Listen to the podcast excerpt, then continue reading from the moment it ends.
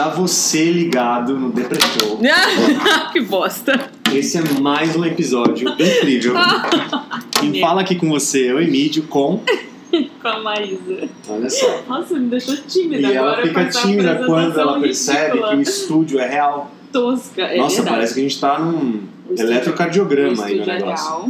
E o macarrão também. Aham. E pra você que está escutando isso, escutando não vendo, porque só daqui pra frente o Depressão vai ter vídeo. Pra você que tá escutando, a gente tá comendo macarrão enquanto a gente grava. Sim, Porque a gente gosta de se nutrir de coisas boas.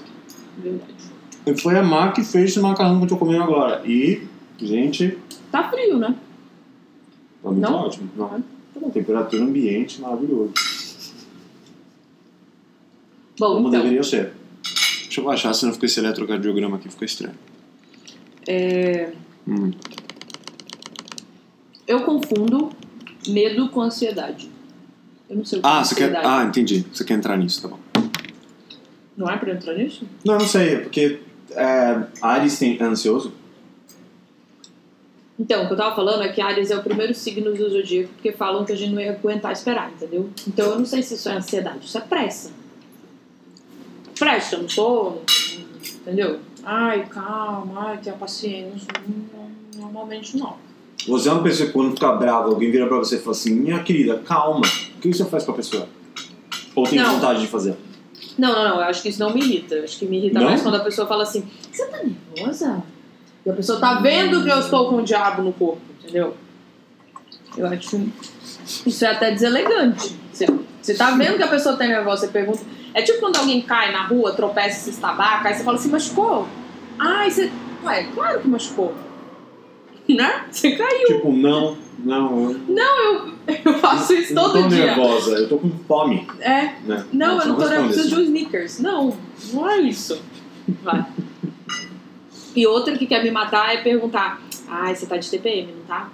Não, desgraça, eu tô nervosa. Sério? Seríssimo, isso é super comum. Não vou pôr a culpa, entendeu? Não preciso estar sangrando pra ficar puta, caralho. Né? Acho que tem isso.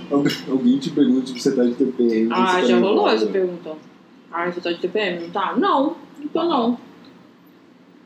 É. Mas às vezes eu tô. Ah, claro. claro, mas é engraçado um pouco isso, né? E tipo, independente se você tá de TPM ou não, você tá nervosa, certo? Certo. Então é engraçado isso. Então, Mas assim, quais são as, as, as qualidades de quem é de Ares? Ah, eu ia te perguntar isso. Qual é a imagem de Ares?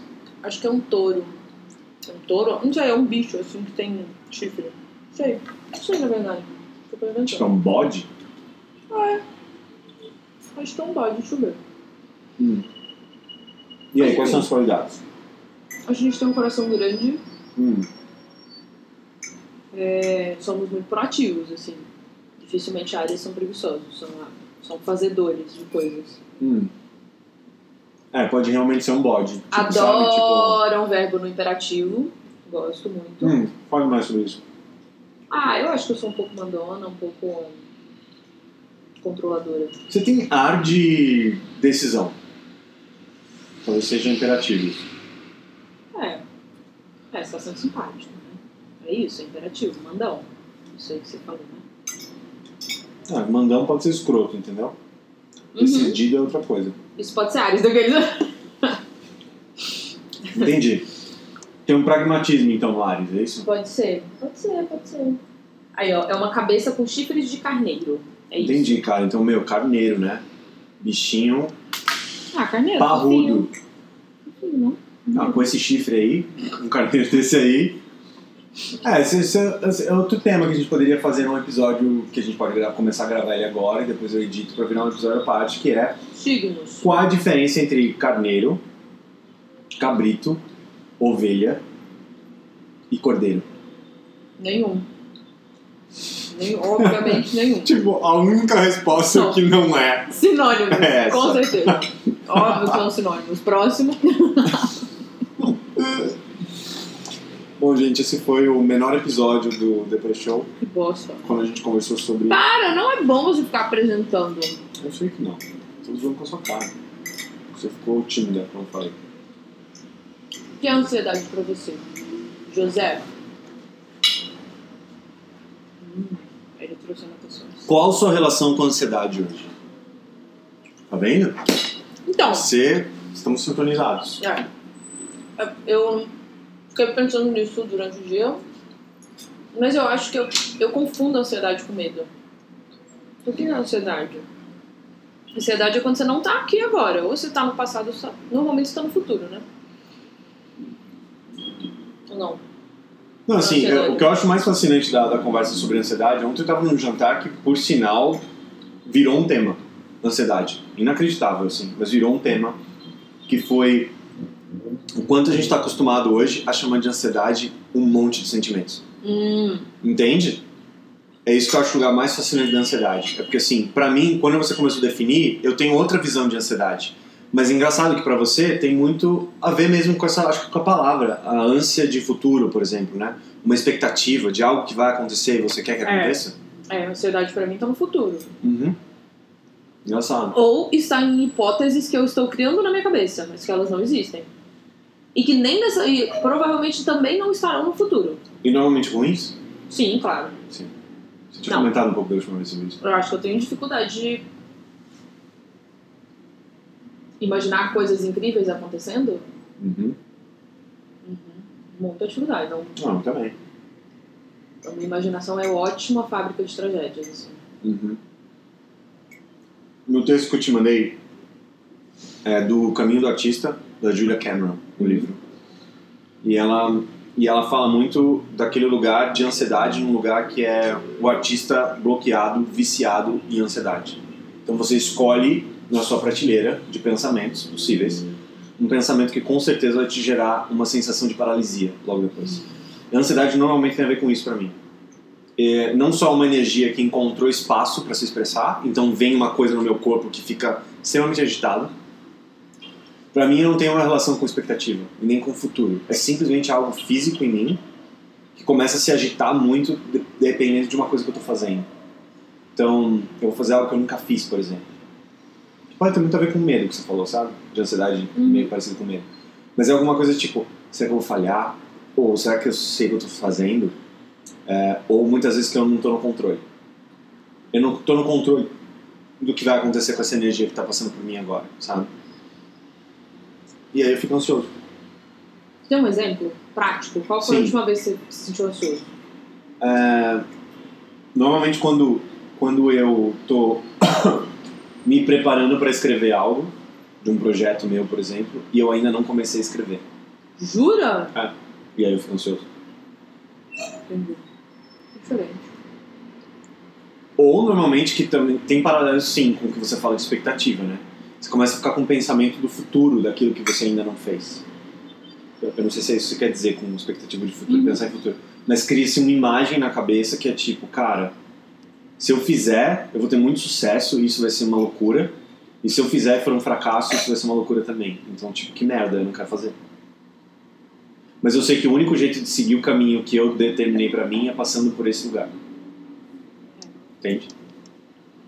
Acho que a última vez que eu me senti muito ansiosa, é, eu estava conversando com uma colega que também tem depressão, corrigindo, que também está depressiva, está passando por um processo de depressão. Uhum. E aí ela virou pra mim e falou assim: Sabe o que eu descobri depois da minha primeira crise de pânico? Que você não controla nada. Isso me Uau. dói de um jeito horrível, assim. É. Porque eu gosto de controlar as coisas. E saber que é uma coisa que eu. que foi você também, né? Uhum. É, saber que é um lugar que, que eu não tenho controle me dá uma agonia. Então a primeira coisa que eu pensei quando ela falou foi mentira. Tipo, calma, não é assim. Calma, não é bem assim. Não é que eu vou ali, tropeço e tenho uma crise de pânico. E eu realmente acredito que não é assim. Até pelas crises de pânico que eu já tive, assim, elas não vieram do nada. Elas não vieram do nada, é mentira. Elas vieram de um lugar. Então, não tô dizendo que eu consigo controlar e a partir de agora eu nunca mais vou ter uma crise de pânico, porque isso tudo está sob controle. Não é isso. O ponto é, tem uma fonte sim, não vem do nada. Assim, aí eu acho que é sou eu olhando para as minhas dores. E é de lá que elas vêm, é, sabe? Eu É aquela ideia de que eu produzo, eu tô produzindo essa doença, né? Do mesmo jeito que quando a gente pega, sei lá, uma afta na boca. Somos nós que estamos produzindo aquela afta. Uhum. Então é natural que eu também queira produzir a cura. É, o Jung falava que os nossos segredos eram nossas doenças, né? Eu sabia que ele falou isso. É, o Jung é completamente incrível, assim. Umas frases que eu vejo dele, eu falo assim, o quê? Não acredito que um, vamos dizer assim, se eu puder... Um cara tipo nós falou isso. Não, não, chamar um, chamar um cara como ele, do nível que ele é, com o reconhecimento do trabalho que ele tem, conhecido como um dos, um dos pais também da psicologia, que ele é reconhecido assim, com algumas coisas que ele fala que são completamente fora da caixinha, é, eu acho bem interessante. Como, se não me engano, ele disse também que é alimente a ideia de Deus em você todos os dias. É uma frase dele, sabe? Tipo, o que isso pode significar para ele, como ele pensava o mundo e coisas do tipo, eu acho bem fascinante. Mas assim, voltando para a questão do controle, é, me parece que também no teu caso, no caso da sua amiga, é um pouco assim, o que tá consciente e o que não tá, né? Porque assim, de alguma forma, um pânico que você tem hoje, você consegue nomear e meio que traçar da onde aquilo tá vindo. Talvez ela não consiga ainda, né? Então, mas. Bom, é foda ficar dando um diagnóstico pros outros, né? Então Claro. eu não vou falar do dela, vou falar É do meu. Aham. Eu acho que a história do, do sono, né? Hum. Dormir é um lugar de terra de ninguém. Né? Concordo. É o seu inconsciente, é o que você vai sonhar, é o que é para onde você tá indo. Ali eu topo não controlar nada. E Uhum. gosto, durmo muito. Eu acho que isso foi até um, uma das coisas que a minha médica falou assim que eu recebi o diagnóstico, era que eu precisava dormir muito, porque o inconsciente também era uma fonte de cura. Uhum. Mas a partir do momento que eu tô acordada, não é que eu quero controlar. Não, mentira, eu quero sim. Eu quero controlar os meus pensamentos. Sim. E eu acho que hoje tá cada vez, cada dia mais eu aprendo mais sobre quais são os pensamentos que me geram essa paralisia que você falou, por exemplo. Ótimo. Animal. O que que me gera ansiedade? E aí eu me confundo com medo, Uhum. porque quando eu fico espremendo a ansiedade, eu espremo, eu espremo, eu espremo, sai um medo, que normalmente é o medo de ficar sozinha, é o medo de não ser amada, é o medo de ser julgada, é o medo de errar. Então, eu acho que é isso, porque eu acho que eu ainda eu carrego e acho que a minha psicóloga fala isso para várias questões. Tipo, não, mas isso é um trabalho para uma vida inteira. Então, eu acho que tem algumas coisas que são trabalhos para uma vida inteira. Eu carrego muito dentro de mim que se eu incomodo uma pessoa, dificilmente essa pessoa vai me amar. Isso não é verdade, né? A gente incomoda as pessoas e não é por causa disso que a gente vai ser amado ou deixar de ser amado. Mas eu acho que, no final das contas, isso é um trabalho para uma vida inteira, até eu avisar o meu con- inconsciente que oh, pode incomodar aí, que essa pessoa vai continuar te amando, tudo bem. Mas é isso. Então eu acho que no final das contas eu confundo medo com ansiedade, porque a causa raiz da ansiedade é o medo. Pelo menos a minha. Né? É. É, aqui a gente fazendo, vamos dizer assim, associação livre para tentar encontrar algumas, nomear algumas coisas, né? Tipo, Porque ansiedade para mim teve um tempo também que eu olhei de um lugar muito bom, ansiedade, começou a aparecer em mim. Porque como estava tudo morto em mim, no processo de depressão, completamente morto, eu não sentia nada, eu não queria fazer nada. Quando a ansiedade começou a aparecer para mim, óbvio que no primeiro momento fiquei muito nervoso. Depois eu comecei a celebrar que ela aparecia. Era muito estranho, mas é, tô falando real, assim. Eu começava a ficar feliz que ela aparecia e falava, cara, é alguma energia que meio que encontrou um caminhozinho, assim, sabe? Sabe, tipo, um canudo que tá todo cheio de obstrução? É meio que energia, tipo, falou, olha, tô querendo sair, tô querendo sair. E de repente, sei lá, dar um exemplo, é... Tô escrevendo umas coisas que eu gostaria de fazer na minha vida nos próximos 20 anos. Brincando com isso, né? Porque a gente nunca sabe. Mas brincando com isso. Ah, eu gostaria de trabalhar, mas com não sei o que, não ligado ao teatro. E dava alguma coisa dentro de mim.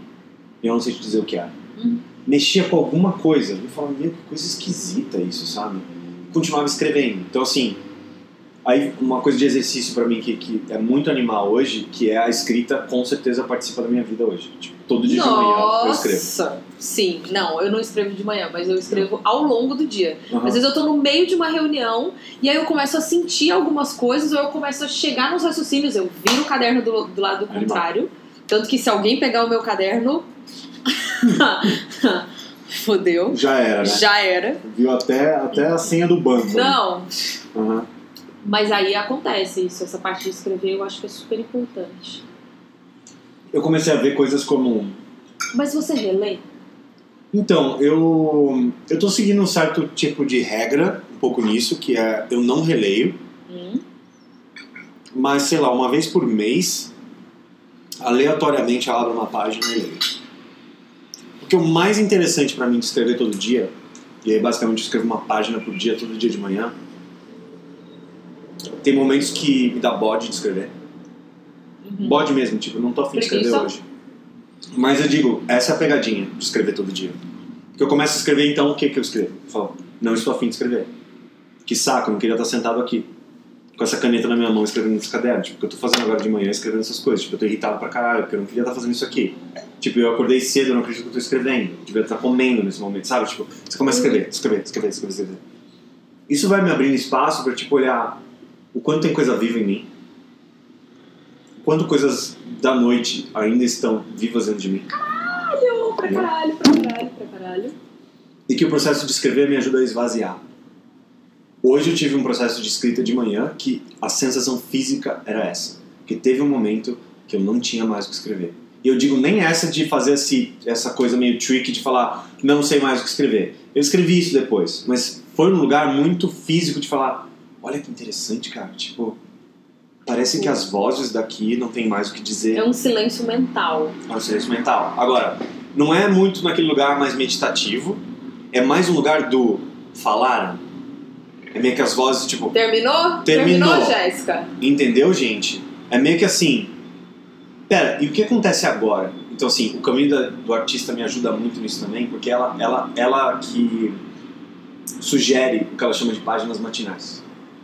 E ela, no primeiro capítulo, ela já fala: faça isso toda semana. São 12 semanas de programa de recuperação de criativos bloqueados, esse livro. Uau. É completamente incrível. Eu não conhecia e transformou minha vida. E continua transformando até agora. É, eu começo e ela fala: só aguarde pra ver as mágicas que isso vai fazer na sua vida. E eu meio que assim, whatever, entendeu? Tipo, eu sei. Ou não sei, foda-se, sabe? Mas eu vou começar a fazer porque que escolha eu tenho, entendeu? Eu tava num lugar meio assim. E aí eu comecei a sentir o que ela falava. Tipo, é uma coisa que eu não tenho como explicar. Esses lugares, por exemplo, de chegar num vazio, de perceber na velocidade da escrita, essa é outra coisa também das páginas matinais. Eu não faço no computador. Eu escrevo com um caderno offline, físico. Por quê? Que eu acho mais incrível também. Eu acho que muitas coisas que a gente escreve hoje no celular, a velocidade entre a ação da tua mão com o pensamento que você teve é muito rápido. Muito rápido, é um tiro. Você pensa na letra A, você já clicou na A, sabe? Tipo, é muito rápido. Quando você bota no papel e na caneta, demora mais. Então é meio que assim, você meio vai avisando pra cabeça que, olha, É meio que um processo de digestão. reduz um pouco a velocidade, porque eu não vou te acompanhar. É, era assim, é quase natural isso. Então a cabeça vai entrando numa terceira marcha, não na quinta. E aí eu vou escrevendo coisas como: Ah, eu respirei agora. Ah, nossa, eu viajei. Bom, mas estou de volta. Sabe? Tipo, você vai entrando numa outra velocidade dessa voz poder aparecer. E aí eu vejo que as páginas matinais vão me ajudando a descansar no papel, planejar coisas. Às vezes xingar pessoas que eu não estou xingando na vida real. Mas existe uma coisa dentro de mim precisando se expressar sobre aquilo. E na página matinal ela se expressa, sabe? Ela vai lá e fala: Eu tô puto com o que aconteceu ontem. Eu não acredito que essa pessoa fez tal coisa comigo. E isso é um espaço de expressão. Sim. Não necessariamente as coisas se resolvem, entende? Mas é muito bonito esse processo do escrever. É como se ela, se ela escoasse. Sem dúvida nenhuma. Ventila. Cada vez mais pra mim eu vou vendo que expressão é uma palavra enorme pra mim depois da depressão. assim. Expressão, não importa como. Pode ser pela dança, pode ser pela voz, pode ser pelo abraço, pode ser qualquer tipo de expressão que você escolha. Mas há algo muito forte, eu falando de mim, dentro de mim, pela expressão. E eu preciso encontrar espaços para que eu possa expressar tudo o que é vivo dentro de mim. E eu percebo que quanto mais eu faço isso, mais saudável internamente eu me sinto. E eu não tô falando de sentimentos bacanas ou não. Às vezes vem um ódio, e aí você vai fazer o que com ódio? Você tem que ter um espaço de expressão do ódio. Pode ser um amigo para você contar que você está com ódio, pode ser um espaço de escuta, pode ser um papel, pode ser gritar, pode dançar em casa, sei lá, o que, que cada um vai fazer, sabe? Mas tem um espaço para isso, assim. E aí eu tava falando na página matinal porque para mim tem algo muito muito precioso na aí voltando a falar de ansiedade assim o que a ansiedade me pega é que é eu tendo olhar assim. Nem sempre é assim é porque eu, eu às vezes fantasio muito algumas algumas sensações mas assim é como se alguma coisa dentro de mim falasse assim achei um caminho. Mas tá muito pequeno ainda pra mim. E é por isso que acontece isso no seu corpo entendeu? Tipo dá muito esse agito interno sabe? Eu fico muito agitado com a minha ansiedade. Mas, eu falo o seguinte, peraí. Parece ser uma coisa tipo animal o que aconteceu comigo, sabe? Essa ansiedade está me mostrando Porque acaba que é algo... que te coloca. que é energia. Tipo, te coloca pra tremer, que seja. Tem alguma coisa querendo se expressar aqui que finalmente encontrou um espaço para sair. E ela me avisa, pela ansiedade, que o espaço não é grande o suficiente ainda, pelo nível do que precisa ser Claro. colocado para fora. Em algumas vezes que eu olhei para minha ansiedade, quando eu cheguei nesse espaço, me ajudou. Porque eu falei, é isso. E aí quando eu começo a desenhar a minha vida para ter espaços relacionados a essa ansiedade, ela não aparece mais. E quando eu tiro isso da minha vida, ela volta. Aí eu falo, putz, cara, eu acho que é alguma coisa por aí. Agora é isso, cada um tem. Mas no final das contas, Ah. onde que isso se conecta com medo? Porque pra mim é muito medo. Assim. Não tô conseguindo lembrar de uma situação rápido, assim, que eu estive ansiosa. Mas eu acho que uma coisa que me coloca muito nesse lugar de ansiedade é essa história de achar que eu vou ficar sozinha pra sempre, achar que eu não sou amada, achar que as pessoas não é isso. Então, isso me coloca. Se, se eu ficar nesse lugar, nessa noia de preciso ser amada, isso me causa ansiedade. Tá. E aí eu acho que acaba que é aquela, aqueles modelos de gestão, assim. Então eu Hum. começo a fazer aqueles cinco porquês, lembra? De Aham. espinha de peixe, essas coisas de Aham. encontrar a causa raiz. Sim. Então eu fico pensando muito no. Não, mas por quê? Por quê? Assim. Estressando esse porquê até o final, sabe? E aí. E você acha alguma coisa? Então, eu acho coisas do tipo, ah, mas por que quando eu era criança isso aconteceu? Ou eu lembro de alguma relação que eu fiz sempre com a infância, tipo, sei lá, com as relações com a Uhum. minha mãe, com meu pai, com a minha irmã, com os meus amigos. A primeira vez que, sei lá, eu me senti frustrada. Mas eu acho que ao longo da minha vida tem marcações muito claras desse silenciamento. De Uhum. coisas precisavam ser escoadas e não foram. Elas foram silenciadas. E aí até uma coisa de que Ah, você diz num lugar de repressão, assim. Seja você com você mesma ou alguém fez ou com você. alguém fez comigo, ou alguém me falou uma coisa e eu comecei a tratar aquela coisa como uma verdade absoluta e eu comecei a seguir ela. Tanto que Uhum. eu fico. Tem uma frase da minha mãe que eu escuto, acho o máximo e eu demoro muito pra seguir ela ao pé da letra. Que ela fala: regras foram feitas para serem descumpridas. Eu sou a maior cumpridora de regra. Sim. Cago a regra que eu não tô cumprindo, sabe? Assim, tipo, eu, eu sigo muito regras. Assim, não- normalmente eu não, eu não descumpro regras. E eu acho que esse não descumprir regras fez com que eu descumprisse as minhas regras comigo mesma. Sabe? Uhum. Aquela coisa de você é tão fiel a tudo e a todos, socialmente aceito, que no final das contas eu tava me traindo. Então essas traições acontecem muito. E aí, por isso que eu não consigo ainda diferenciar o que é ansiedade e o que que é medo. Uhum. Mas ultimamente, uma coisa que eu tenho feito, por exemplo, com essa história da solidão, é ficar sozinha. Tô ficando muito sozinha em casa. E tá sendo ótimo.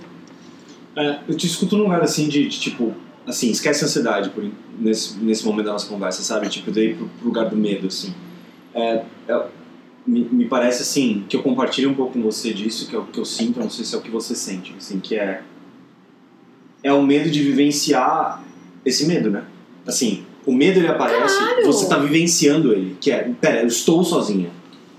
Parece uma falta de referência e uma falta de de imagem mesmo. Quer dizer, você se coloca num lugar que assim, quando eu não tô com ninguém, eu estou sozinha. E isso é ruim. Sabe? E aí você se vê nesse espaço e você não morreu, certo? Não. Você tá sozinha aqui, recentemente. aqui. Você tá, tá viva? Tá- tem, Sim. tem coisa aí, Segue sabe? o baile. Segue o baile. Então, assim, também é um lugar de tipo. Me parece um medo do completo desconhecido, na real. Caralho. Quer dizer, você tá entrando num lugar que você. Não tem controle. Que, é, que você não conhece. E eu adoro a palavra incômodo, porque ela me lembra a palavra cômodo. De casa. Sim. As casas têm cômodos. Então, assim, um lugar de incômodo me parece um lugar que você tá mudando os cômodos, sabe? Ou que você tá mudando de sala. Você tá entrando em lugares que você não conhecia antes. Sim. Salas que estavam com uma plaquinha na frente, assim, somente funcionários, entendeu? Tipo, tipo, não pode entrar aqui, sabe? A área é proibida de entrada. Que é meio que assim, solidão, por exemplo. E agora você tá entrando numa sala chamada solidão, e a luz tá mais ou menos escura ainda, só tem a luz do corredor entrando na sala, e me parece que assim, eu, eu digo isso, não tô falando nem de você, eu tô falando assim, que eu me vejo muito nessa posição também, de um medo que aparece, que é um medo do completo desconhecido, de coisas novas que eu venho aprendendo sobre mim, assim, que é tipo, peraí, a solidão é o que pra mim? É um lugar que eu não deveria ficar. Eu fui ensinado a isso. E aí tem muita gente que reforça em mim a questão de relacionamento, sabe? Que é eu não estar num relacionamento é ruim, é errado. Ah, não. deveria estar. Sem entendeu? dúvida. E eu acho que não é nem por você ser o que você é, mas eu acho que a- pelo menos a minha idade pede isso. Assim, socialmente me coloca uma pressa, assim, tipo, calma, mas você tem 30 anos, né? Ó, daqui 5 você. Quer, daqui 5 você não consegue mais ter filhos. Então, assim, de repente você começa a fazer uma conta de chegada, entendeu? Tipo assim, não, ó, então peraí. Eu tenho absurda. 30, com 35 eu tenho que ficar grávida, então dois anos de namoro, então, tipo assim, então eu tinha que ter, tinha que ter me apaixonado antes de ontem. Isso Sabe assim? Você começa a fazer uma conta de chegada que você fala, fodeu, não vai dar tempo. Preciso me apaixonar em 3, 2, sabe?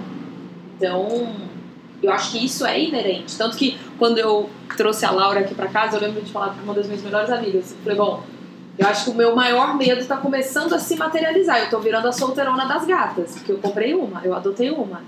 E se eu adotar três? E aí eu lembro de falar brincando pra ela ainda. E o pior, eu tô muito feliz. Tipo assim, fudeu! E assim, eu estou muito feliz. Então, eu tô muito feliz, né? E parece que não pode, né? Não, não pode. Sou uma menina solteira com gato? Feliz? Não fudeu. pode. Só falta ser ativista agora. Sem a menor dúvida. É ativista, gosta de gato, tá Feminista. solteira. Feminista. Ah, mas, Ah, é por isso. mas é né? que feminista e solteira é causa Ah, e é, ia né? Brincar com isso agora, que é uma brincadeira trágica, né? Mas essa é brincadeira mesmo, né? Rindo de nervoso. Ah, é, feminista, né? Então, assim, o que, que você acha que Ah, vai queria o acontecer, quê? né? Queria o quê? Nenhum homem aguenta, né? Aí vai por aí. É inacreditável. Nenhum homem aguenta, Laura!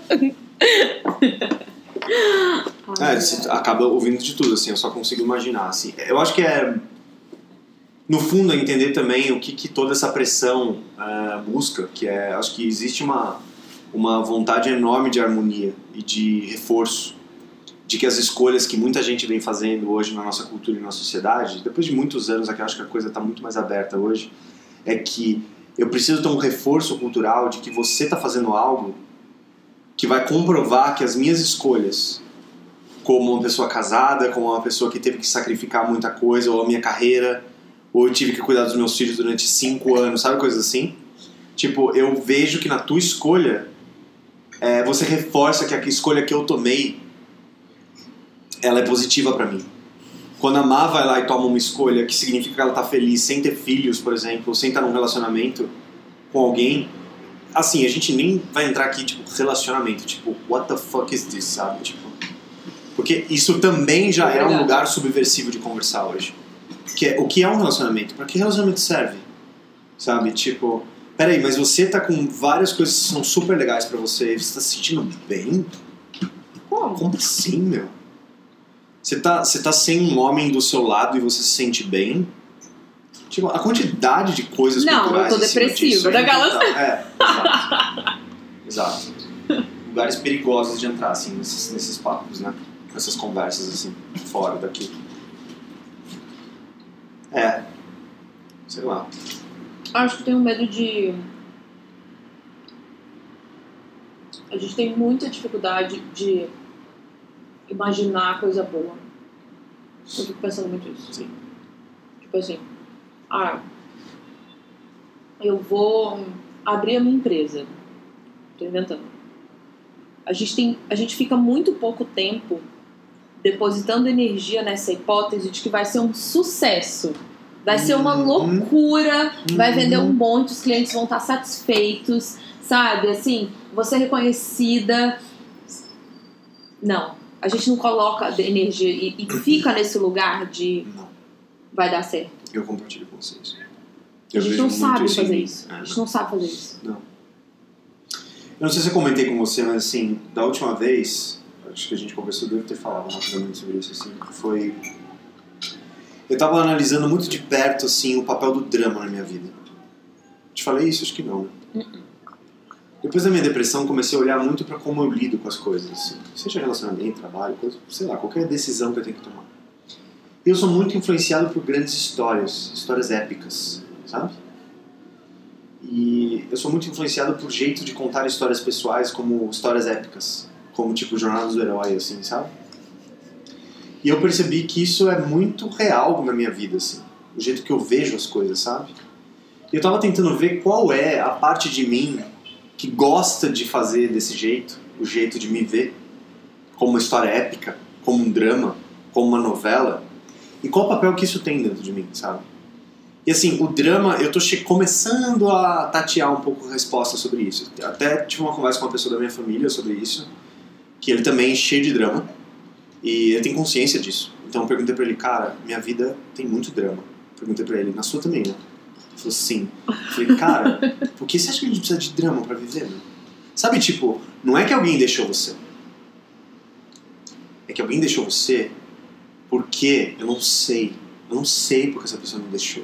O que a gente tinha era não sei o quê. E aí, E tá. tudo pu- fica pu- pu- pu- pu- Você cria um monte de coisa. E depois de seis anos, você por acaso consegue conversar com essa pessoa sobre aquilo. E a pessoa fala o seguinte: Meu, eu não sabia o que eu estava fazendo na minha vida. Eu precisava ir embora. Foi mal. Era isso que eu precisava fazer. Eu precisava ir embora. Eu precisava me conhecer. Tipo assim, não teve nada daquilo, É, tipo, mas, não, mas e, e, e tal, tal, tal, tal, tal coisa. Meu, Ah, nem lembrava disso. tipo, não. Tipo, foi mal. Eu sei que eu fiz você meio que Né? pensar, assim, mas não tinha nada a ver com isso, cara. Sabe, tipo. E eu, e eu tô tateando um pouco essa resposta sobre o drama, e um pedacinho dele pra mim é. O drama tem um enorme papel de paralisia pra mim. As coisas dramáticas são muito grandes. São grandes decisões. São viradas de página. São viradas da vida. São coisas que precisam ou acontecer logo amanhã ou quebrar logo amanhã. Né? Não existe uma, um cultivo de alguma coisa. Existe a transformação de alguma coisa, sabe? E isso pode ser muito bonito em alguns momentos da vida, sabe? Mas eu percebo que em alguns ele é muito até doentio Pra mim, falando de mim assim.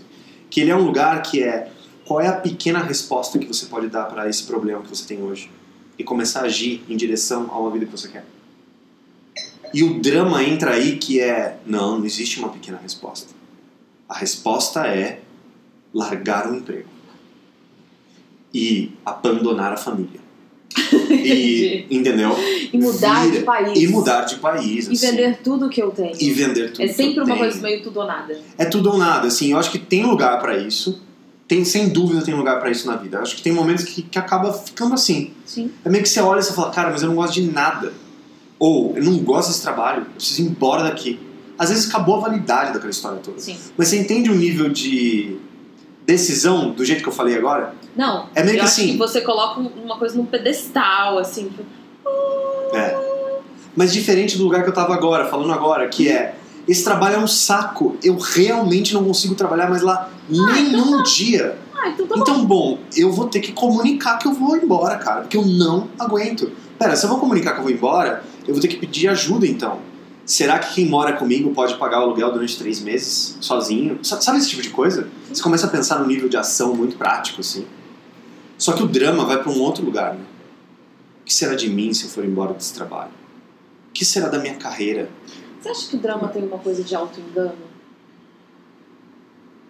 É porque eu acho que a primeira coisa que você fala, quando você falou, eu sou momento fútil.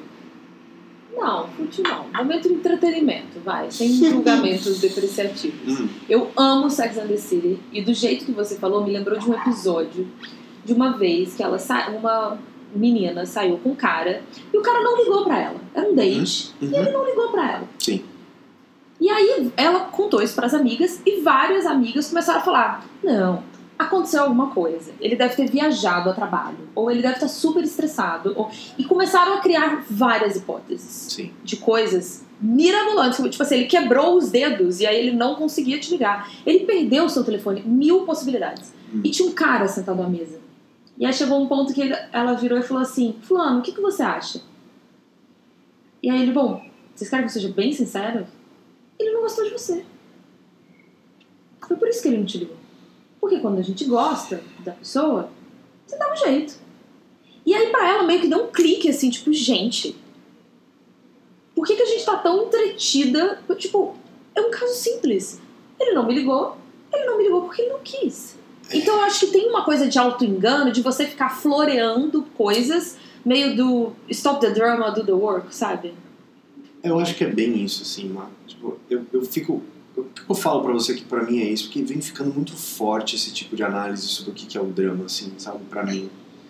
Que é, agora, toda vez que eu vou lá e escrevo de manhã, isso me ajuda demais a escrever também. Porque, porque daí eu volto, às vezes eu consigo voltar, tipo, três páginas, quatro páginas, dez Ela tá páginas. tentando pegar um rapidão. Ah. Enquanto a gente. Ah, Ela tudo conseguiu. bem, ela tá, ela tá entretida, entendeu? Ela conseguiu bem. Ela sempre consegue. Ah, Acho que é uma representação bem grande sobre o que a gente faz na nossa vida, né?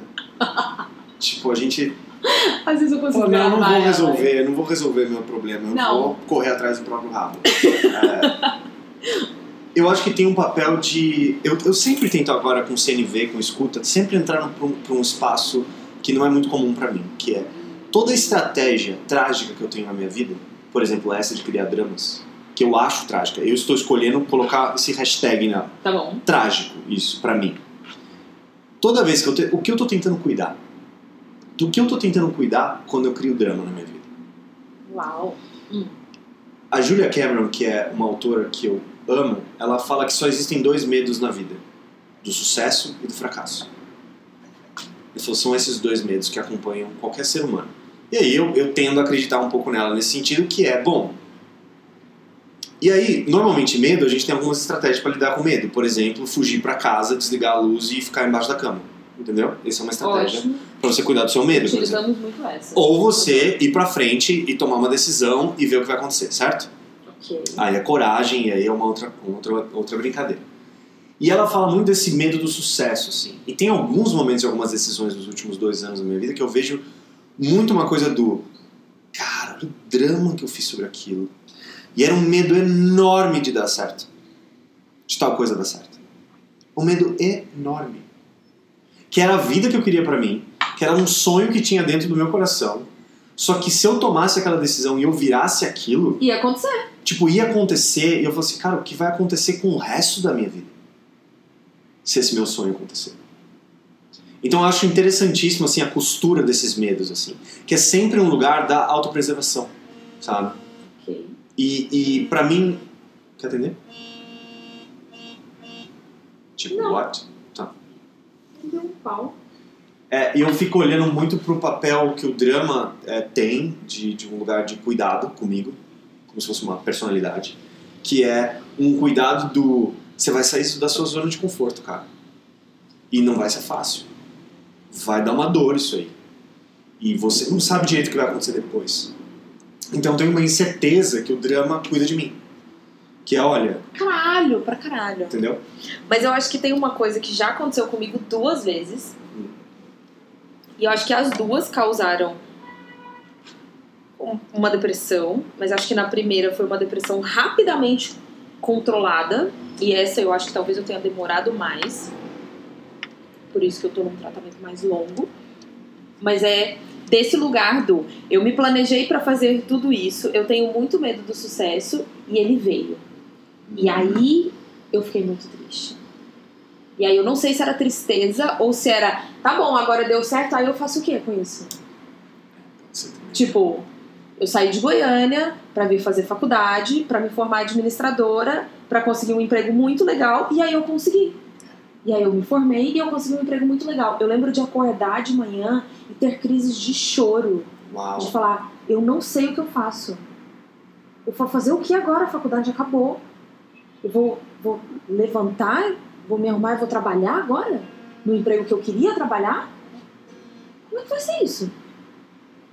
Genial isso, né? E foi muito louco, porque eu acho que isso aconteceu de novo. Porque de repente eu não estava feliz no meu casamento e aí eu me divorciei. Eu tive uma frustração muito grande no meu trabalho e aí eu pedi demissão. E aí eu me mudei de casa e me propus a construir um novo lar. E aí ele ficou pronto. Uhum. E eu lembro de ficar, caralho, ficou pronto. Tipo, o que eu vou fazer agora? Tipo, tá tudo pronto, eu não tenho mais nada pra fazer. Então, veio uma coisa de me sentir perdida. Não sei, não, Não. sei se é perdida, mas tipo, uma coisa do e agora? É, eu acho que acho que é maravilhoso, porque pra mim, você fala o e agora é uma porta maravilhosa que aparece na nossa frente, na nossa vida. E eu não sei se a gente é treinado pra entender que a vida é meio isso, que é tipo evolui, vai, transforma, aumenta, expande, Sim. que é qual é o próximo? É isso mesmo, é que casa incrível, que coisa maravilhosa, celebra porque você alcançou aquilo que você tinha sonhado. Qual é o seu próximo sonho? Porque a vida é para ser desse jeito. E que pena que grande parte de nós não consegue ter uma vida que é isso. Eu sonho, eu realizo, eu sonho, eu realizo, eu sonho, eu realizo. Não, um puta O propósito é esse. O Puta, propósito é esse. Um privilégio do caralho. Você entende? Mas eu acho que assim, é super cultural também essa coisa do tá, alcancei meu sonho, e agora? E agora é sonho de novo. Tipo, o que, que você quer agora? Qual que é o próximo? Você quer abandonar tudo e virar um outro tipo de coisa? Você pode também. É sempre isso, é sempre aberto, respirando, ventilando, com oxigênio, entendeu? Eu acho que essa liberdade mata a gente de medo Sim. mata a gente de medo. Tem um lado da liberdade do alcançar sonhos, então a gente se paralisa para não alcançá-los. Muitas vezes. Porque dá muito medo alcançar um sonho. Não, e fora que não ter liberdade é muito confortável. Sim. Porque aí, se você não é livre, então só cabe a você obedecer. Uhum. E acaba que a obediência tem um lugar de conforto maravilhoso. Você faz e é isso, você obedeceu. Então, a partir do momento que você não tem mais ninguém para obedecer, vem um vazio. Eu, eu vejo isso muito, muito assim, em empresas e na, na carreira que eu sempre tive como empreendedor. É muito engraçado acessar outras histórias pessoais de trabalho com aquela galera que sempre foi, sei lá, gerente e passou, sei lá, sete anos reclamando do gestor. Certo? Sete anos depois vira gestor. Ah, ah risos. E a pessoa não sabe o que ela faz. Por onde começar? E ela olha para aquilo tudo e fala assim: Meu, como é que eu criticava aquela pessoa? Peraí, peraí, peraí, peraí. Mas será que todo mundo que é gerente agora abaixo de mim me critica do jeito que eu criticava o gerente? Você começa a cair uma ficha que é: peraí. Nossa, cara, ter responsa, virar liderança, saber qual é o caminho, que barra. Pois é, colega. Que barra, né? Agora, imagina que você é isso da tua vida. Então, assim, a culpa não é da tua esposa, meu fé. A culpa não é do teu, da tua escola, do teu, do teu pai, da tua mãe, do teu trabalho, do seu chefe que você não gosta. Tá no teu ombro, meu. Você É, vai fazer o quê? Você é se colocou aí. Você E aí eu acho que esse lugar de drama entra muito como meio que um entretenimento, assim, por exemplo. Uhum. Eu acho um mega entretenimento você conversar com alguém e a pessoa falar assim, nossa, eu tô trabalhando muito. Nossa, eu tô trabalhando de. Não, é uma loucura. Tô trabalhando muito. E você gosta? Não. Tô muito cansativo no trabalho, meu chefe é um babaca. E aí chega um ponto que. eu- E você ganha bem? Não, não, também não. E aí chega um ponto que você fica. O que você tá fazendo? Calma, então, não entendi. E eu acho que causa essa cegueira, porque é uma paralisia, porque a gente consegue construir um milhão de motivos para continuar fazendo o que a gente está fazendo e permanecendo nesse lugar de drama, do eu não gosto do que eu faço, é, não faz sentido, e é, um- é, é muito confortável. É, tem um lugar assim que eu tô vivendo agora de meses nessas coisas de escuta e não sei o quê, que eu tô vivendo isso comigo e nas páginas matinais também eu venho vivendo isso e gente que vem fazendo escuta comigo vem vivendo, que é depois de um tempo como você se escuta de forma consistente, no mínimo uma vez por semana, ou eu que vou lá e escrevo todo dia, tem uma validade pro drama que é muito menor, que é depois do terceiro dia que eu começo a minha página escrevendo a mesma coisa, eu olho pra mim mesmo e falo o seguinte, cara, Sério? Tipo, sério? Sério? Sério que você vai dar um replay naquele episódio de Friends de novo? É bem essa sensação, assim. É, é inacreditável de falar isso, sabe? Porque é bem essa sensação que é, pera, é um replay daquele episódio, cara. É um episódio que você acorda, que você não se sente bem, que você odeia aquele lugar que você tá, que você não gosta daquela relação que você construiu. Que- Quando você faz isso todo dia, é um espelho diário pra sua cara falando o seguinte, meu, tá vendo? Você é continua você. aí. É. Você continua. É você. Daí outro dia, você continua aí. E tem gente fazendo escuta uma vez por semana agora, que meio que assim, depois da terceira escuta, ou seja, a gente tá chegando a quase um mês de escuta. A pessoa Uau. meio que vira, o, meio que assim, cruza o braço, olha um pouco pra mim quando a escuta termina e fala assim: Nossa, meu, de novo tudo aquilo que eu falei pra você nas últimas duas semanas. E aí o lugar não é meio que o Emílio falando assim, é, eu sei. Não, não é, é meio que assim, a pessoa olha É assim, você, ela falando com ela mesma. merda, né? Eu falei, é, né, meu? Não é uma merda isso? Não é um bode da nossa vida isso? Quando você realmente se escuta e você percebe que você vem com um disco riscado faz cinco anos, Cinco? ah, ou mais. Tem gente que tem um disco riscado há Há muito 30. mais tempo. E aí eu acho engraçado, porque daí a gente pode ir pra uma outra pegada, que é o seguinte: você não se escuta, certo? Tem uma história rolando ali dentro que te afasta das decisões pequenas que você pode tomar todo dia pra ir na direção da vida que você quer pra você, mas você não toma essas decisões, porque elas te assustam pra cacete. Aí você começa a olhar coisas como: aí eu bebo pra caralho. Aí eu tomo Rivotril pra cacete, sem prescrição médica. E Aí, eu aí consigo eu voltar pra casa, eu vou, Perfeito. vou pro, pra uma balada e eu fico lá até as 8 da manhã. Tudo bem. É isso aí. Ou seja, não, nada contra nada dessas coisas. A questão é, faz cinco anos que eu tomo antidepressivo. Você fala, bom, ok, se é um acompanhamento médico, que bom, mas eu conheço uma bica de gente que toma e nunca mais falou com o médico. Ah, é? Nunca mais falou com o médico. Porque assim, simplesmente continua tomando. Sabe-se lá como, sabe-se lá como consegue, mas continua tomando. Continua tipo, por exemplo, problemas para dormir, certo? Depois de um tempo, você não se perguntar o que tira o meu sono. Você não se pergunta isso, continua tomando remédio para dormir. Tá. Tem uma pessoa próxima de mim que toma isso tipo porquês. Mas aí 10 são cinco anos de remédio para dormir. São cinco porquês. É, é você entrar nesse lugar do porquê, só que isso é muito incômodo. É Sabe? muito. Porque assim, isso dá medo pra caralho. ninguém vai tirar você dessa. Pra mim, essa é a maior, a maior porrada que existe é, é você, meu. Nossa. Sabe aquela conversa que você não teve com seu marido? Você acha que vai acontecer o quê pra mudar essa brincadeira? Você vai ter que ter essa conversa com ele. Entende? Você se colocou nessa, nessa, nessa grade, nessa algema. Nossa, é muito louco isso. É muito louco, porque eu Faz acho sentido? que eu recebi. Não, a- uma das minhas melhores. Duas das minhas melhores amigas me deram um chacoalhão real, assim. Acho que foi a primeira vez que eu briguei com a Maria Augusta muito sério. Porque ela falou exatamente isso que você tá falando. Chegou um ponto que ela virou e falou assim: quem ficou doente foi você. É você. Quem vai se curar é você. E eu lembro de ouvir aquilo Ah, e de uma dor muito profunda. Assim, em você. muito profunda, muito profunda. E eu lembro que eu chorava e eu virava pra ela e falava: Eu não sei o que eu tenho, eu não sei o que te falar. Quando foi isso, mano? Nossa, faz um mês, foi no 7 de setembro. Que coisa incrível essa E acho que conversa. foi, foi uma conversa muito. Muito coisa de melhor amiga, assim, sabe? De ela Tough falar. love é 100%, É, né? De ela Tipo, falar: Olha, a minha filha está na minha casa dormindo, a bebê dela tem, sei lá, um ano, dois, um ano. E eu vim aqui pra ter que te falar isso, porque você tá precisando de um sacudidão.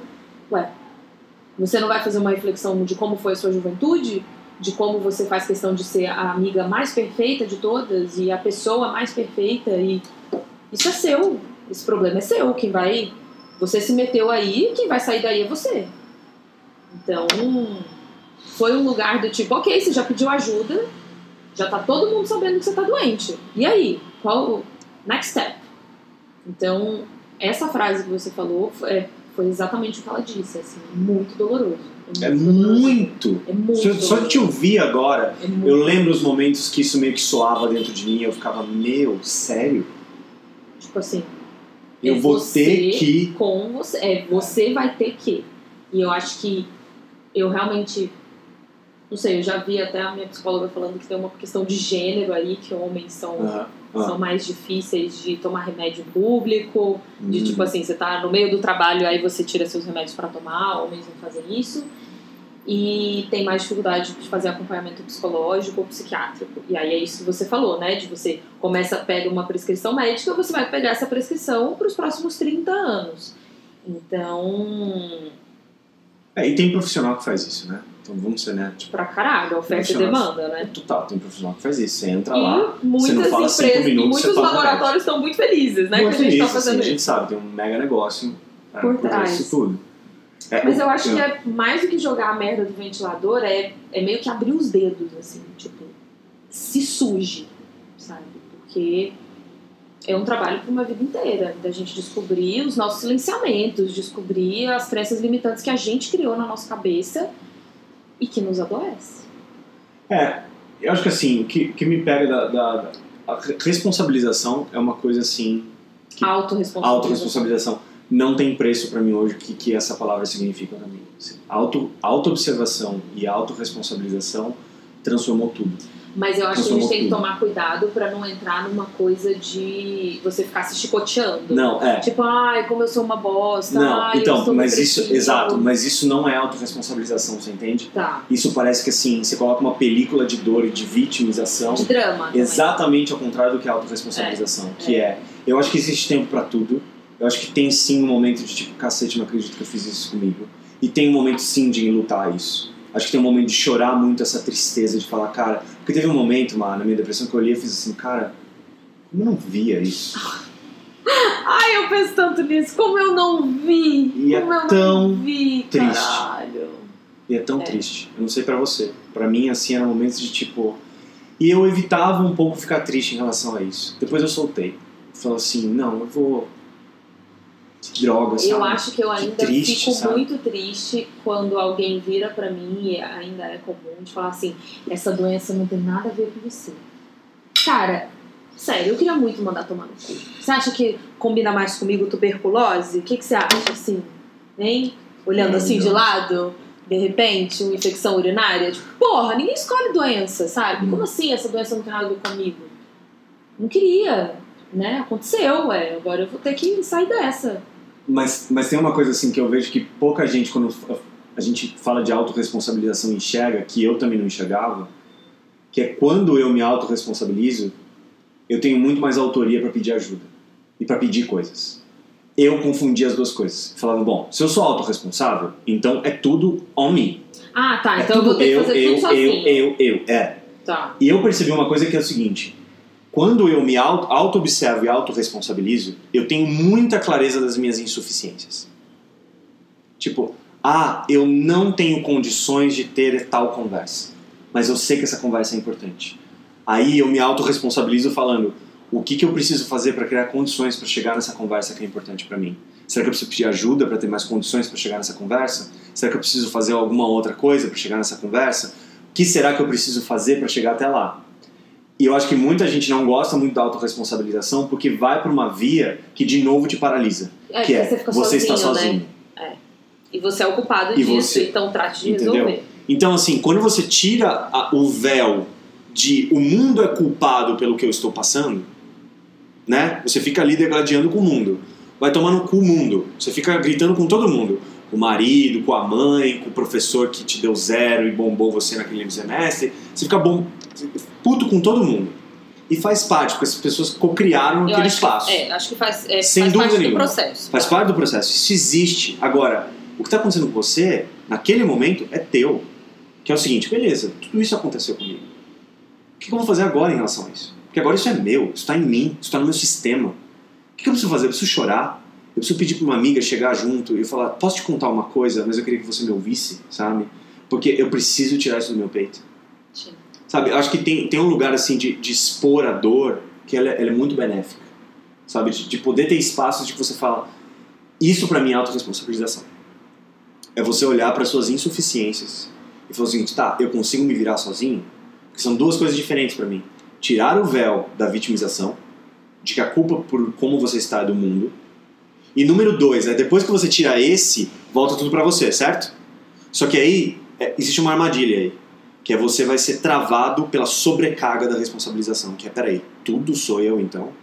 Então sou eu que vou ter que fazer tudo É, não, pra vou ter que fazer tudo sozinho, eu vou ficar sozinho, vou ter que ficar bem sozinho. É isso aí. E, E eu aí- acho isso é um- uma Cilada. tri loucura. E eu É. vejo um monte de lugar falando isso. Eu acho que existe uma escola americana de autoajuda que pra mim ela não faz nenhum bem a todos nós, que é essa coisa do uh, love yourself. Que eu acho que ela é maravilhosa, só que se ela é levada ao exagero é É bullshit. é tudo você, é tudo você, é tudo você, é tudo você. Não, é e leva pra um lugar até de egoísmo, de, de um egoísmo tóxico. Eu acho acho que tem uma parte do egoísmo incrivelmente Sim, saudável. sim, sim, que é olhar pra você mesmo. Mas eu acho que assim, de novo, é muito sutil esse lugar que eu tô falando aqui agora. É muito sutil. Sim. Porque é um lugar do, pera, é tudo meu, eu sou insuficiente em algumas coisas, e aí pra mim a grande virada de chave. Eu sei o que eu tenho que pedir. Porque agora eu sei do que precisa ser cuidado. É, esse, esse lugar pra mim é de muito incômodo, porque aí eu acho que eu caí num drama Hum. e talvez eu ainda esteja nele de ficar procurando culpados, não culpados, né, mas pensar nesses atores que, Uhum. né, que permeiam a gente, que a gente transforma numas merdas ao longo do processo, seja família, amigos, sei lá. É, mas aí eu talvez eu acho que eu tenha exagerado no pedir ajuda ou talvez não, não sei, porque eu acho eu não eu não tenho vergonha de pedir ajuda, eu acho. Uhum. Aí talvez seja um extremo de pedir ajuda demais. E aí é, é esse lá. calibre, né, que É, assim, para não ser fundamentalista, né? Mas eu acho que assim, de novo, se existe algo vivo dentro de você, buscando expressão, às vezes o drama pode ser um bom lugar para cuidar disso. Sim. Que é, peraí, eu preciso ter. Aí trocando o drama por outra coisa. Eu preciso ter mais clareza de quais são as pessoas e momentos e situações que criaram essa energia dentro de mim. Entende? Tipo, eu posso, eu posso ter mais compreensão, mais clareza, sabe? Entender o que aconteceu comigo. E tudo bem. Isso não é drama, certo? Na minha percepção. tá. Então, assim, eu acho que pode existir um espaço de uma análise sobre o que acabou acontecendo comigo, sem dúvida nenhuma. Agora, virar uma coisa que é aquilo que a gente sabe, tipo, de, de CNV de escuta, que é eu tô triste porque você. Ah, sim. Cara, isso é a maior toxina de relações e eu não tinha essa clareza. Sim. Ela é a maior que existe. É o famoso se você não tomar banho, mamãe vai ficar triste. Nossa, socorro. E, e assim, ela é uma metralhadora de, de veneno emocional pra mim. Porque, por mim, o que, que tá por trás de uma mãe falar isso, certo? Que é, é, eu vou ficar triste porque eu tô precisando me cuidar, por exemplo. A mãe poder, né? Eu tô precisando me cuidar, então eu vou ficar triste porque eu preciso de tal coisa, né? E não porque o que você fez me deixou triste. Eu começo a acreditar que todo o seu sentimento, na verdade, não é seu, é de outra pessoa isso é, assim, essa é uma das maiores programações que eu encontrei em mim. Ela é muito rápida. De começar a achar que tudo que eu sinto é responsabilidade de outra pessoa e não eu. Veja, se a outra pessoa fez alguma coisa que acionou algo em você, não tem a menor dúvida. A gente faz isso um com o outro todo momento. Sabe? Tipo, você tá. Eu tô feliz pra caramba de estar aqui conversando com você, certo? Mas muito provavelmente, seguindo a coisa de CNV, é porque tem várias coisas que me fazem muito bem que estão sendo satisfeitas trocando aqui com você. E tem um outro espaço que, poxa, que legal poder contar com a Má de nutrir coisas que são importantes pra mim. Você entende? Existe espaço da Não, é relação. outro lugar. É outro lugar. É outro Agora, lugar. eu tô feliz porque você Não, é. Peraí, então se eu não tiver. sim. Então, tristeza. Então, então né? Ma, fica aqui, Sim. porque sem você eu não. Não, não, não. Que, não, não, sabe, não. tipo, você pode criar uma teia de coisas que ela aprisiona. Então, assim, essa coisa de se responsabilizar pelo que você sente parece um jogo de palavras, mas não é. Porque tem gente que assusta com isso, né? De tipo, Ah, então eu não posso falar desse jeito. É, não, não, não. é que isso. a Má, o, que, o que a Má fez, eu fiquei triste com ela. Tipo, Aham. peraí, você ficou triste, né? Com aquele momento e não sei o quê. Eu acho que existe uma coisa do. Isso é meu. Sim. É igual febre. Todo mundo fala quando tá com febre, certo? Você sabe que a febre não é você. Todo mundo fala, eu tenho febre. Você não fica falando, eu sou febril. Você não fica falando assim, certo? Eu adoraria eu mesmo ter a relação com o sentimento como se fosse febre, que é. Eu tô Eu furioso com- agora. É, eu estou furioso agora. Eu estou. Eu tô com a fúria. Sim. Ela tá viva aqui dentro. Agora ela tá, ela tá querendo dizer que alguma coisa foi mexida aqui. Deixa eu Tem olhar. uma pessoa, sabe, ela acho que foi a TPM que postou, Ah. que ela é uma advogada que ela mora num mosteiro na- Hum. no interior da França há 15 anos. Uau. E ela fala isso, que a primeira, uma das primeiras coisas para você viver melhor é você ter a plena consciência que qualquer emoção passa.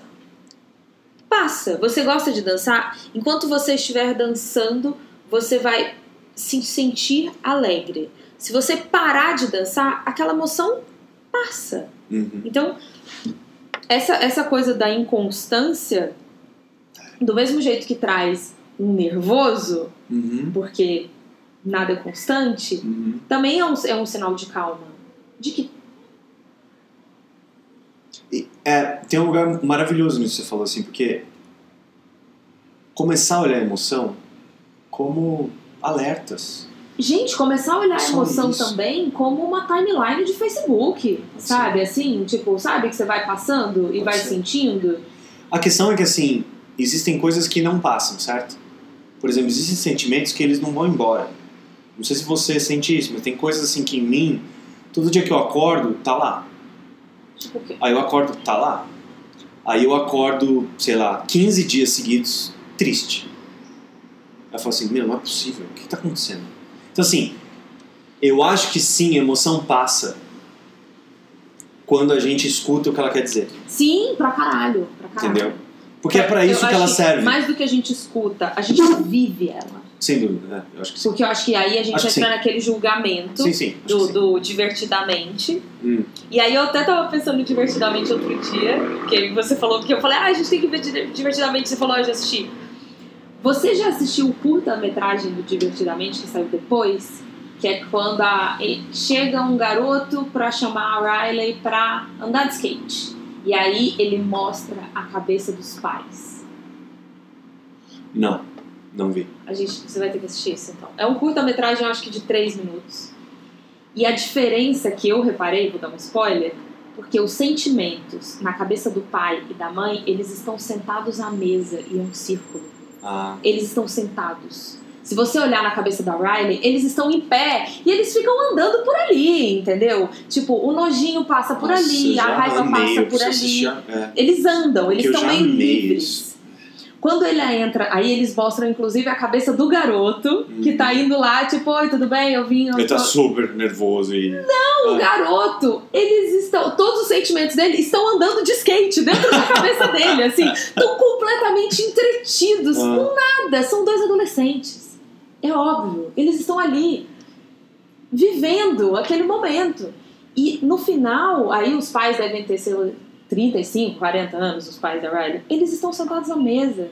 E aí tá a alegria e a raiva sentado um do lado do outro, observando ali a, a situação. E aí alguém aperta o botão e eles se conversam entre si. Então eu acho que tem um lugar de maturidade também. Aham. Porque eu acho Quer dizer, que quando não a é gente que a é raiva não tá sentada à adolescente, mesa, né? Ela está sentada à mesa. está sentada E ela tem o seu lugar, né? E ela tem o seu lugar, completamente. Agora, quando a gente é adolescente e aí você leva um fora daquele garoto que você sabia e tinha certeza que eram os pais pai dos seus filhos, que vocês iam passar o resto da vida juntos a partir dos seus 14 anos, dali pra frente. E aquilo ali é o fim do mundo, né? E aí quando você tem 35, a gente espera que não seja mais o fim do mundo. É, mano, pra mim. Mas eu acho que é. tem um lugar de mais respeito, de mais tranquilidade. Quanto mais eu vejo o lado emocional como um corpo, mais me ajuda, recentemente. Como assim como um corpo? Eu já falei pra você que assim, eu venho vendo tipo, paralelos entre meu corpo e minha vida, assim, sabe? Então, assim, hoje eu tô. O esporte tá sendo um paralelo de aprendizagem gigante pra mim. E quanto mais eu olho pro meu corpo emocional, mais me ajuda. Um corpo saudável, é, eu penso no que ele se alimenta, eu penso em como ele se movimenta, o quanto ele se alonga, o quanto ele se fortalece. Eu vou pensando como um corpo. E quando eu olho para esse paralelo no meu corpo emocional, eu falo assim: o que, que é ser flexível emocionalmente? O que é ser forte emocionalmente? Qual é o papel do crescimento emocional? Porque se um corpo fazendo esporte cresce, o que é crescer emocionalmente? O que, que é? Eu não sei, eu tô, eu tô ainda investigando tudo isso, assim, mas eu- tá me ajudando muito a entender essa energia como se fosse um corpo, assim. Existe um corpo emocional, assim. Me faz, o número um, me faz muito bem pensar em que toda emoção tem seu lugar. Isso não era real para mim. Há, há dois, três anos atrás. Mesmo sabendo racionalmente disso, ter clareza hoje em dia de que existe algo, como você falou, viver a experiência da raiva, por exemplo, e que ela pode ter um espaço seguro de expressão, muda tudo. Porque eu posso escutar minha raiva, sabe? Eu posso saber e, o que ela tá e falando pra mais que isso, você- eu acho que, por exemplo, às vezes. É até foda falar isso nesse momento político que a gente está vivendo. Mas vamos supor que você está batendo boca com um indivíduo Uhum. e você está com muita raiva. Uhum. Essa raiva, ela também serve para te proteger. Então, no limite, é como se ela também fosse uma expressão de amor. Sim. Mas uma expressão de amor por você. Uhum. Então, eu acho que tem esse lugar que meio que tudo calha no amor. Sem dúvida. Tanto que quando você falou do ódio, que na última conversa que a gente teve você falou de ódio, e eu fiquei pensando, putz, mas qual que é a diferença de ódio e raiva? Tipo, Uhum. são sinônimos? E aí eu fui pesquisar, tipo, Ah, é? Ah. a etimologia fala que Legal. o ódio é tipo o superlativo da raiva. Olha que legal. Ah, Mas eu discordo. tá. E aí eu fiquei pensando que qual que é o contrário de ódio? Qual que é o oposto de ódio? Qual? Não sei. amor. Hum. Então, pra, tipo, quando há conjunto vazio de ódio, é porque há amor. Hum. Então, pra mim, são dois extremos. Só que aí eu tô usando como referência o divertidamente. Não tem amor no divertidamente. Tem alegria. Uhum. E também não tem ódio. Tem raiva. É, eu te, eu te provocaria, assim, que é que é um outro lugar assim, que, que é maravilhoso caminhar por, por isso aí, onde você foi caminhar. Que é qual é o contrário dessa sensação, né? Do ódio, por exemplo. Qual que é o contrário? E você fala amor. Em outros lugares que eu já caminhei um pouco, assim, e eu vou tentando chegar nesse espaço, que é a definição de amor, que é não há oposto para amor. Amor não tem oposto. Tá. Eu, eu sei, assim, parece ser filosófico e não sei o quê Ou romântico. ou romântico, mas eu posso assim, amor não tem a ver com o amor é um grande espaço que as coisas estão dentro. Por exemplo, tem gente que quando você falou do, do ódio, assim, é tentar olhar. Eu adorei o que você falou sobre assim, tem alguma coisa de amor dentro do ódio. Eu tô aqui parafraseando o que, que você falou. Tá. Assim, tem alguma coisa de amor dentro da raiva. E assim, eu tenho uma sensação gigante que você conseguiu definir para mim um- uma nova imagem assim do que eu quero dizer quando o amor não tem oposto, que é quando a raiva tá aparecendo, você falou essa coisa da proteção, certo? Tem momentos em discussão que eu vendo uma discussão acontecendo, porque é difícil ver isso quando você está na discussão, mas quando eu vejo uma discussão acontecendo, eu escuto duas pessoas gritando uma com a outra falando seguinte: você não escuta? Você não escuta? Você não escuta? Parece que as pessoas estão gritando uma para outra. Isso que é eu quero conexão com você. Você tá ouvindo o que eu tô te falando? O quanto tá doído pra mim tal coisa, quanto... e a outra tá falando a mesma coisa, só que a gente fala em outras Em línguas. outras línguas. E aí eu vejo muita gente falando assim: "Poxa, mas eu tô com uma necessidade de vingança muito grande". Uau. Aí uma das brincadeiras é assim que eu faço, que é, peraí, vingança não seria uma estratégia para na verdade satisfazer você de uma outra necessidade? Que necessidade seria essa? Se fosse essa hipótese fosse verdadeira, que necessidade seria essa? e a primeira coisa que aparece é justiça, você fala, ah, então peraí. Tipo, a tua vontade de vingança, na verdade, tá querendo É um justiça. desejo de justiça. Eu adoro esse tipo de brincadeira, porque é quase como uma brincadeira mesmo com palavras, que é, peraí, mas é isso que vários filósofos querem dizer quando o amor, tipo, marca tudo? Mas é, é um processo investigativo, né? No É. final, é aquela história de como o nosso repertório Sim. de sentimentos, É. quando a gente vai falar de sentimento, ele é limitadíssimo. E quando a gente vai para lugares assim mais espirituais, em que eu viro para um sacerdote da Igreja Católica e pergunto para ele o que é amor, e ele responde Deus. Ok? Daí eu pergunto o que é Deus. Tudo. A ele, tudo. Aí eu vou para um lugar, eu tô aqui pegando a imagem de um sacerdote da Igreja Católica Tá que eu respeito, eu acho um cara super filosófico, absurdo, incrível. Ok. Ou seja, ele vai para uma definição que é um amor que você fala assim, peraí, mas amor não é nem uma coisa de uma relação uma pessoa com a outra? Tipo, pode existir ali dentro, mas é muito maior. Você entende? O amor sim pode estar na relação, mas também é tudo do lado de fora. Só peraí, então assim, amor é uma energia universal para você. Aham. E é uma energia que faz o quê? É, é meio que o DNA da evolução do universo falando continua. Expande, cresce, vira outra coisa. É para isso que você tá aqui. Então, a definição do cara de amor é tipo esse lugar que abraça tudo que existe. Então, assim, quando vem um sentimento de ódio, a energia é tão pura que não tem oposto que ele pode olhar pro ódio e falar o seguinte: o que você está querendo me dizer? E o ódio pode falar, tô pegando um exemplo que eu já te dei uma vez, assim, quando o ódio apareceu em mim era um lugar assim, separa agora. O meu ódio estava me avisando, você está muito perto de coisas que não estão te fazendo bem. Só separa um pouquinho para você olhar como é que você pode entender mais o que está acontecendo. Não é que eu quero matar outra pessoa quando eu tô com ódio, é o meu corpo falando para mim, separa um pouco, Afasta. afasta. Eu tô querendo cuidar de você. Afasta. Não é desse jeito que você vai entender o que precisa ser separado aqui. Afasta. Não é gritando, não é batendo, não é querendo matar o outro que você vai entender. E aí tem a- a- essa frase muito poderosa para mim: só o que é devidamente separado é possível ser integrado. Ela, é- ela é muito real para mim. Porque é só no momento que eu realmente consigo olhar para as coisas separadas, eu quebro a ilusão de que existe uma conexão que eu estou inventando ali. Eu começo a olhar para as coisas de um novo jeito e falo o seguinte: tá bom, eu sei que existe uma conexão por baixo disso, já que tudo tem amor dentro. Tudo tem um pedido de amor por trás. Eu olhar pela distância, eu consigo definir o que será que pode ser conectado. O que será que essas vozes gritando querem tanto falar uma para outra? Isso, isso para mim vale no relacionamento, por exemplo, vale para um monte de coisa, sabe? Eu, eu tendo a acreditar que se eu vou para essa linha filosófica do amor nesse espaço, eu tiro o amor dessa cápsula que é, por exemplo, que não é o que a gente está falando aqui, mas tem muita gente que quando eu falo a palavra amor, a pessoa fala relacionamento, Aham, casamento. Certo? casamento, por exemplo. Ué, amor na vida? Ah, eu quero ter mais amor na minha vida. Casa, velho. Ou tem uma namorada. Ah, cara. Riso. Tem uma namorada. KKKKJ.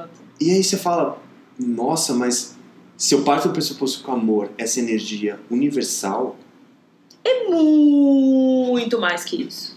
e aí você fala, pera, mas a gente encapsula essa palavra que significa algo muito maior para uma relação entre duas pessoas, e aí o que acontece quando você divorcia e odeia a outra pessoa?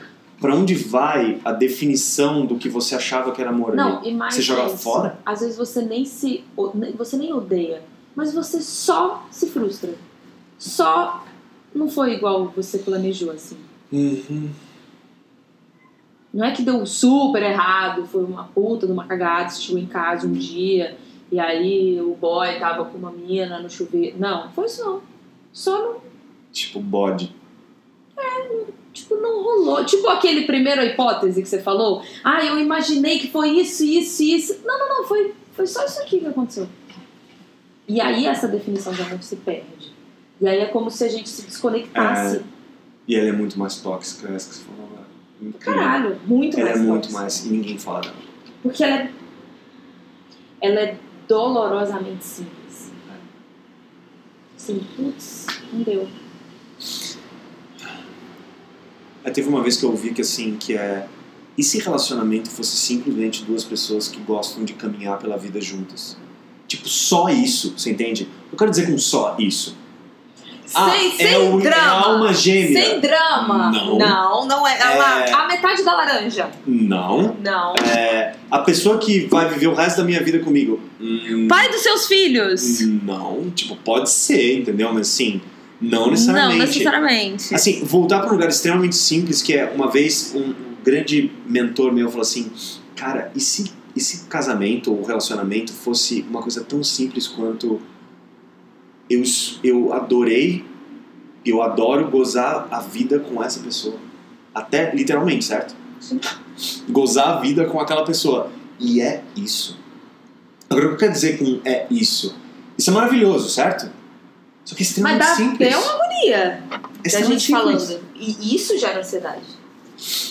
Eu acho que menos sim, porque pode existir uma enorme. Eu acho que assim, de novo, assim, uma, essa semana então isso veio como um trovão pra mim, que é toda vez que eu vou criando mais uma disciplina interna de autoobservação, que é separar sentimento de necessidade, de estratégia, isso vem transformando a minha vida.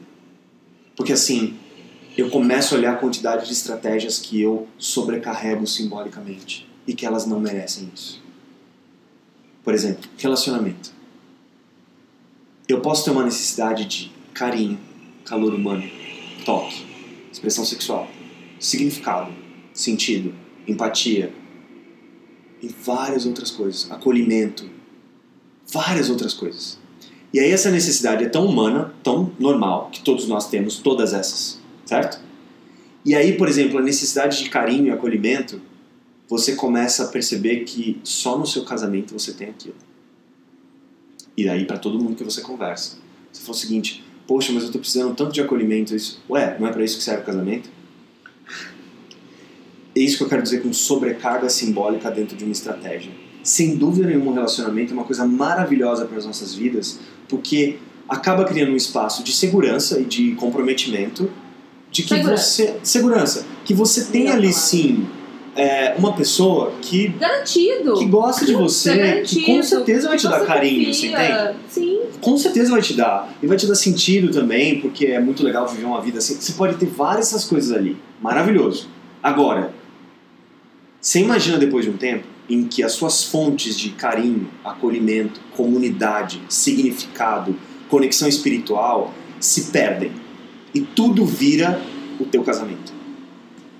Quando as coisas começam a não ir tão bem assim, a sobrecarga em cima daquilo Fodeu. É Chama enorme. fodeu. Cagou o rolê inteiro. É isso. É isso. É enorme. É enorme. Porque você coloca, começa a depositar naquele lugar uma infinidade de coisas. Perfeito. E o. Ah, eu tô no Alain de Botton, Sim. né? Naquele. ai, Meu amor. Ah. Aquele livro foda. E no final das contas, a gente chega. Ele, eu tô numa parte do livro. Tá, não vou dar spoiler. Eu tô numa parte do livro Pode que falar. meio. Ah. Acontece um adultério. Uhum. E é um adultério tão doloroso porque ele não se apaixonou, entendeu? Não foi uma paixão avassaladora, um... não, foi um sexo só. Uhum. Uma desconhecida que foi ok. Foi isso. Então, assim, a- aquele drama. E aí, no final das contas, você fica se pensando: é, caralho, esses dois devem estar casados há 10 anos, eles têm dois filhos, eles têm uma rotina de atividades domésticas enlouquecedora. E aí, como um casal progressista, né, que vive nos tempos que a gente vive agora, tudo é dividido, ou seja, é trabalho pra caralho pros dois. E eles fazem papéis, né? Porque quando você é pai, você não é você, né? Você é pai. Então, aquele, aquele pai. Aí tem uma cena que é muito bom, que tá o pai e a filhinha. E a mãe começa a olhar os dois e ela fica pensando assim: essa relação é tão incrível. Esse pai, ele é tão maravilhoso. E aí, em um determinado momento, a criança, a pequenininha, vira pra mãe e fala assim: Mãe, às vezes eu queria que você morresse pra eu casar com meu pai.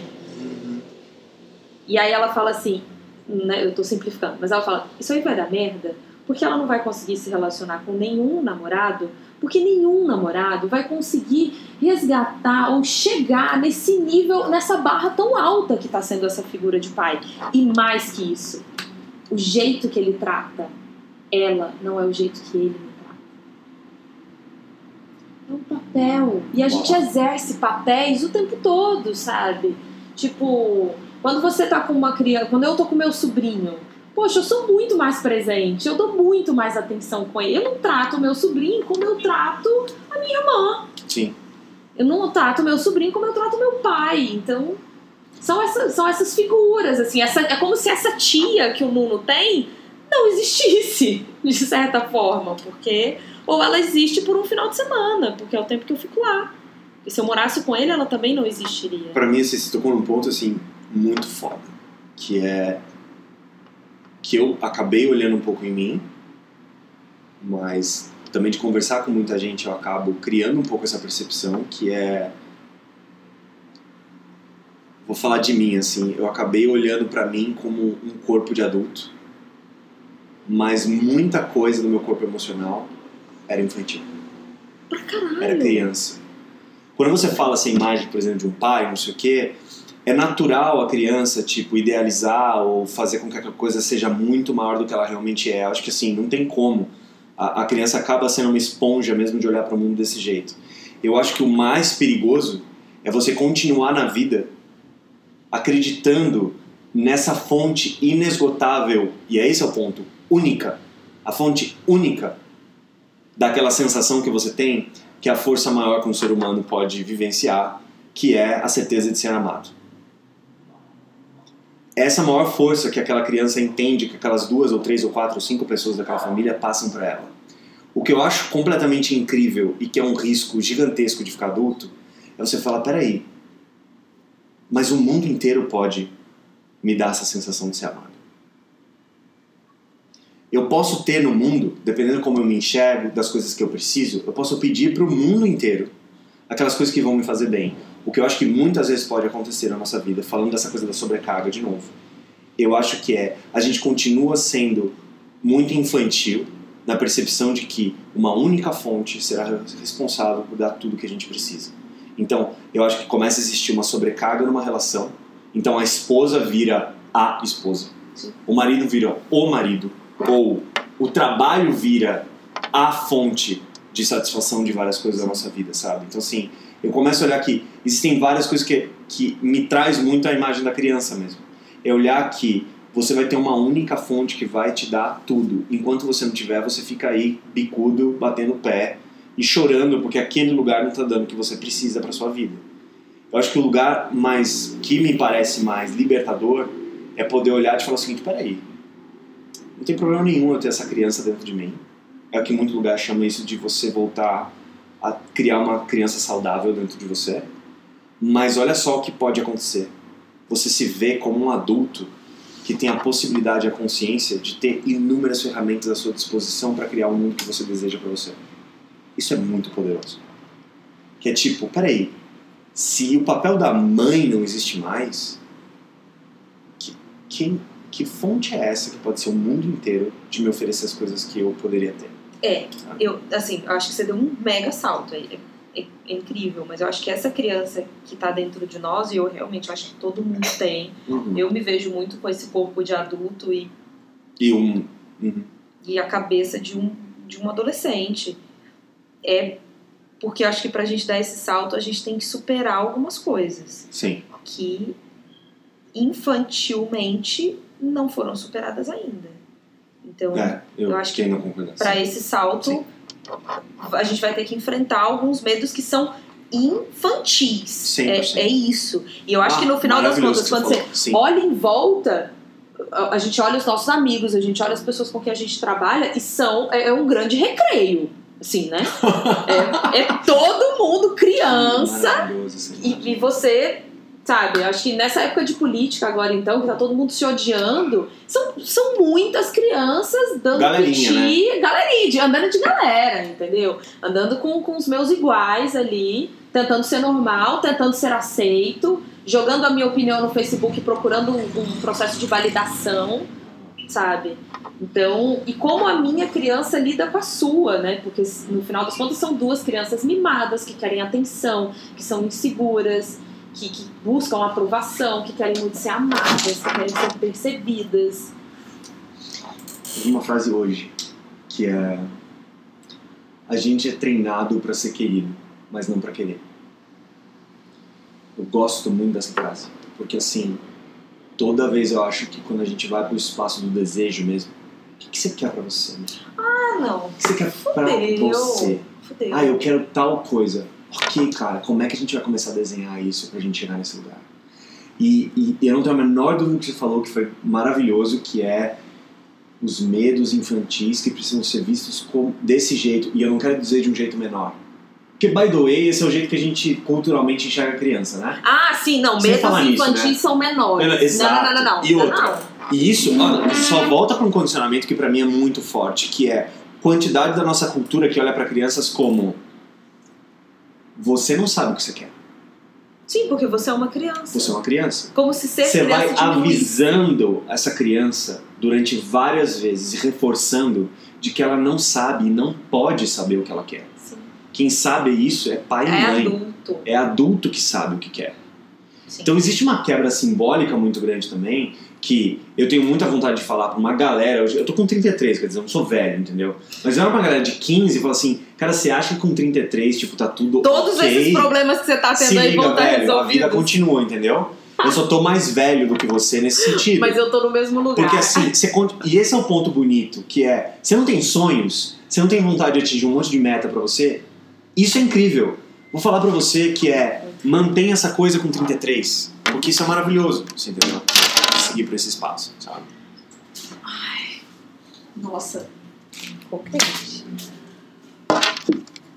Então, assim, eu, eu penso muito assim, medos infantis que sim precisam ser confrontados e, e eu acho que assim pode ser muito assustador. Eu fiz isso, eu lembro muito bem que quando eu voltei para minha casa no interior, que eu estava muito mal no, na virada da minha depressão, na virada da saída da minha depressão, eu fui para lá. Eu não esqueço que eu chorava demais e eu não sei explicar que eu acordava às 6 horas da manhã todo dia sem despertador. Eu acordava, bum, bum, bum. Todo dia eu acordava de manhã e a primeira frase na minha cabeça que vinha era próximo. Eu falava com alguma força, eu falava assim: me mostra qual é a próxima coisa que eu preciso enfrentar. Então, algumas imagens vinham na minha cabeça, como, sei lá, eu era um moleque sensível. E eu tive vários processos na minha adolescência na minha infância em que eu não podia ser sensível. Uhum. Tiraram a sua E aí tem um lugar que era isso é coisa de viado, Uhum. que por si só já é um monte de peso simbólico, porque uma coisa não tem a ver com a outra, e sem contar que você bate numa sexualidade para indicar algo ruim. Cara, Quer é dizer, horrível. é um monte de coisa aí quando você falava para essa criança no interior que é tipo, isso é coisa de viado. Que é essa coisa assim, não, não, não, e se eu for? você entende? Tipo, e o que que isso tem? Enfim, pra mim vai pra um lugar, Ma, que é. Foi passando alguns momentos de, pera, eu tenho vergonha da minha sensibilidade. Eu afundei essa sensibilidade em mim. Eu gosto e eu me sinto bem quando eu enxergo coisas que eu percebo que às vezes muita gente não enxerga. Eu gosto de olhar, por exemplo, para conversas numa camada que eu vejo que meio que naturalmente não é vista. E eu gosto disso, me faz bem. E eu tinha vergonha disso. Pega essa energia, que é uma coisa tão de uma assinatura minha, que eu gosto de fazer, completamente reprimida dentro de mim. Para onde vai essa energia? O que ela faz comigo? Só para dar um sinônimo disso, ou seja, um pedaço de quem eu sou não pode se expressar. E quem definiu isso não foi a sociedade. Eu aceitei essa pressão. E eu falei para mim mesmo, é verdade, isso é errado. Eu não posso me expressar com essa sensibilidade. E teve todo um momento de falar assim, espera, peraí, mas, mas eu sou eu, eu sou hétero. Eu posso ser sensível sendo hétero? Ah, não, não tem como. Isso aí. Tá Perfeito. pedindo. Então, esse é mais um dos bloqueios culturais que eu fui vivenciando na minha vida até ali. Gente, como a gente se uniu? Porque eu passei a minha vida inteira, na minha cabeça, eu tô dando muito em cima de você. Aí o boy virava pra mim e falava assim, que a mais é minha brother. Quantas vezes eu fui masculinizada na minha adolescência e eu ficava arrasada. E aí, como se não bastasse a pessoa ser brava, entendeu? Sério? Gostar de jogar bola, eu ainda fazia ginástica olímpica. Então eu era mais forte que os meninos. Eu era muito musculosa. Eu lembro do meu primeiro namoradinho, eu lembro da minha, quando eu terminei com ele, da minha mãe virar pra mim e falar assim: Filha, vamos escolher namorado a partir de agora pelo peso. Ele tem que pesar mais que você. Porque eu era muito forte. E eu namorava um franguinho. Uau. Então isso é muito chato. E no final das contas, eu acho que essa parte infantil nossa, depois que a gente fica adulto, ela tem os mesmos desejos de quando ela é criança. Porque quando uma criança acorda de madrugada e teve um pesadelo, o que que os pais fazem? Colocam ela na cama e dá colo pra ela. E parece que depois que a gente vira adulto, a gente não pode pedir colo mais. Porque no final das contas, às vezes a gente só quer colo Total. sabe? A, a solução, ela também é infantil, sabe? É. Eu, eu iria pra um lugar assim que. Eu conversei com uma amiga uma vez que ela fez assim pra mim. Que ela, ela, ela tá há muito tempo se ouvindo, entrando nessa, nesse tipo de jornada que a gente tá entrando aqui. Ela chegou um dia pra mim e ela fez o seguinte: Cara, eu percebi em mim uma vontade que eu tenho uma vergonha gigante. E que agora essa vergonha tá indo embora e eu tô percebendo que não é nada de criancice eu pedir o que eu quero. Que eu amei ela falar isso, porque pra Hum. mim é um lugar de recontorno de algumas coisas. Ela pedir, ela virar pra mim e falar: Sabe o que eu mais queria esses últimos dias? Porque eu tava mal? Eu queria que alguém me colocasse pra dormir. E eu ouvi isso dela. Meu Deus. E aí, pra mim, veio uma coisa que, que, que eu, eu venho tentando expressar de um jeito melhor. Essas energias existem em mim também. Tem dias que eu adoraria ter esse tipo de cuidado. E durante muito tempo eu não assumi isso. Porque na minha cabeça existe um delegado, existe um capitão, que olha pra mim e fala o seguinte: Meu amigo, isso é coisa de moleque, isso é coisa de criancinha, isso é coisa de bebê. Pelo amor de passou da cidade, né? Passou dessa idade.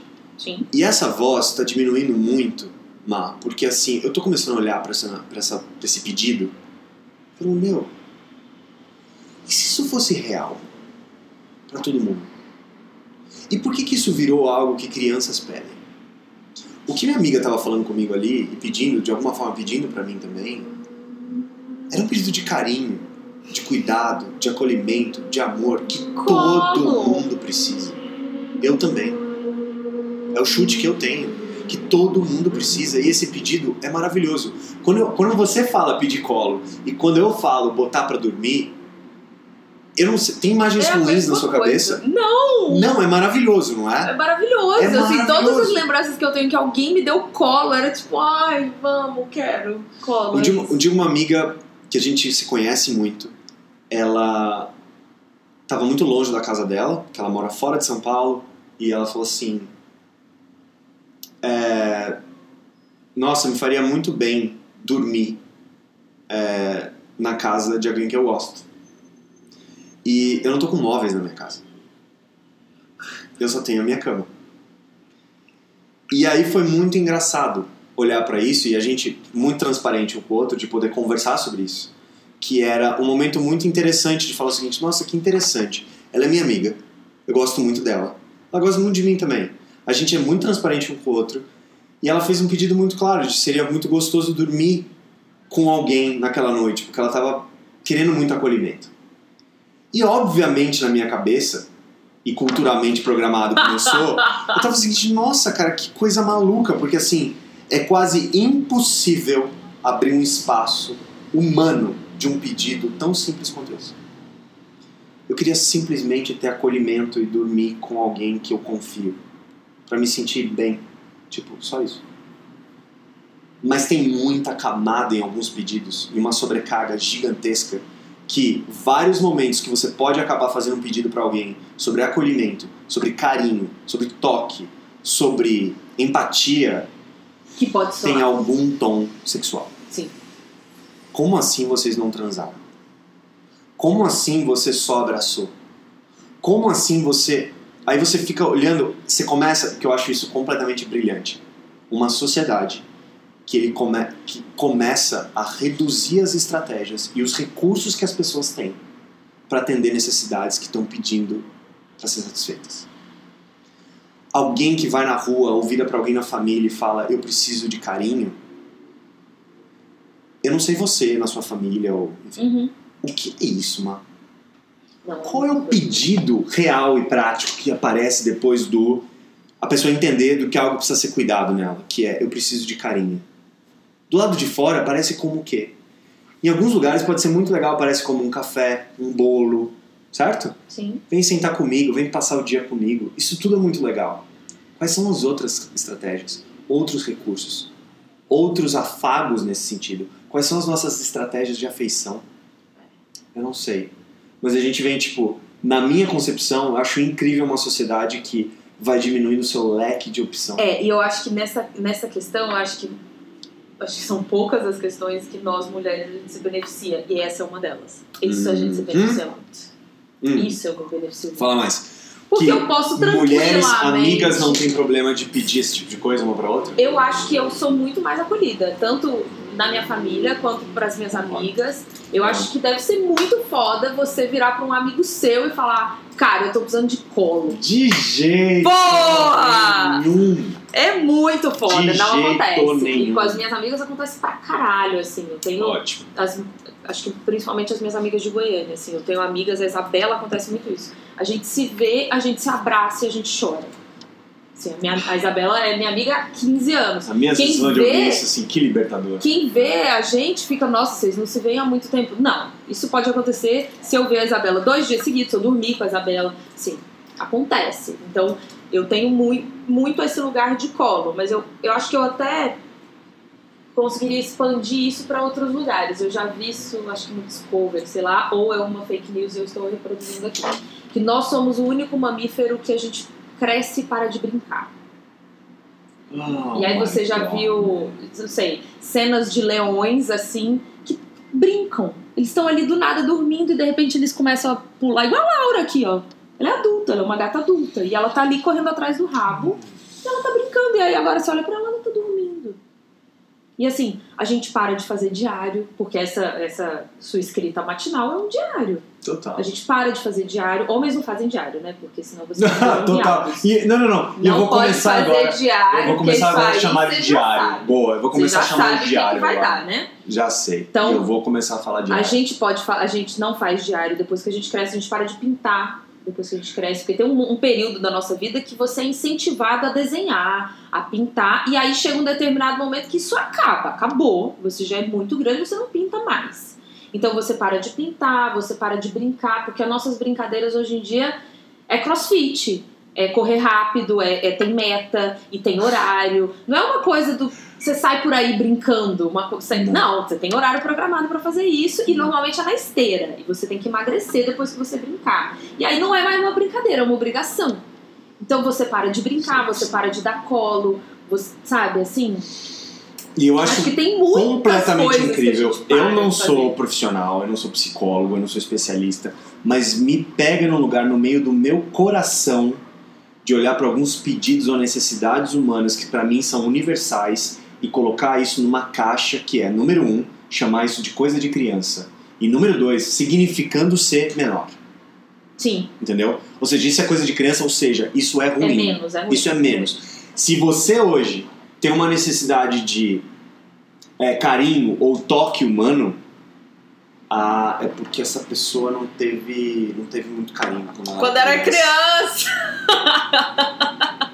Então É eu, isso, eu que é tenho uma afeição que pra mim ela é muito natural de poder tranquilamente conversar com as pessoas e acabar porque é apenas uma preferência minha de como eu gosto de me conectar com algumas pessoas. Eh, se não fosse um tabu gigantesco, eu daria muito mais a mão para as pessoas que eu converso do que normalmente eu dou. Porque isso é quase que uma coisa natural pra mim. Tem momentos que não adianta a minha conexão ficar apenas na fala Uhum. E no olhar. Às vezes, pra mim, existem coisas, e que normalmente eu faço isso, sei lá, com pessoas da minha família ou com pessoas mais próximas, que é, é tão natural se dar a mão. Uhum. Que existem coisas naquela conexão que não estão nas falas, cara. Às vezes, quando alguém vai embora e morre, sabe? Você dá a mão pro outro, você fala assim: o que, que você tá falando quando você dá Por a que, mão que pro quando outro? você é criança você dá a mão pro seu pai e aí quando você cresce você para de dar a mão pro seu pai? Exato. Quando você tá andando do lado dele? Exato. É que eu dou a mão pro meu Não, assim, acho que tem muita coisa, certo? só você vai saber porque aquela estratégia significa para você ou não. Agora, a questão para mim é, comece a entrar num espaço de uma sociedade que se policia. Existe um estado de sítio emocional. Caralho, super. E que, assim, super.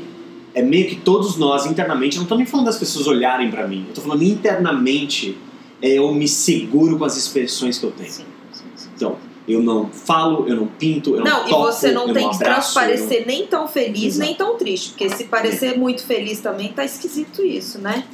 Sou falso, ou você tá querendo o quê com isso? É, E eu acho que isso muito- gera muito, Expansiva, né? É, Incomoda. Gente, ah, não sei, não gosto não. É, não gosto não. Então eu acho que tudo isso é uma fonte de ansiedade também. Voltando, né, pra Uhum. ansiedade. Porque você também não pode se expressar, né? Então acho que eu carrego muito a questão da ansiedade pro futuro, sempre. Porque eu não consigo imaginar que coisas boas vão acontecer. Eu sempre planejo pra uma tragédia, assim. Uhum. Quando eu vejo, eu tô, olha de novo aqui, eu. Prepare-se para o pior.